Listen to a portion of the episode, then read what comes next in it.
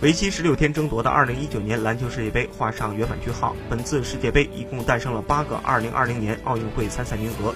剩下的四个名额将通过明年夏天险象环生的奥运会落选赛产生。在中国男篮无缘直通东京后，篮协主席姚明在接受采访时已经明确表示，中国男篮会参加落选赛。但问题是，中国男篮应该派出怎样的阵容去参加比赛呢？如果以争夺奥运会资格作为出发点，中国男篮不应该派出现有的阵容去参加比赛。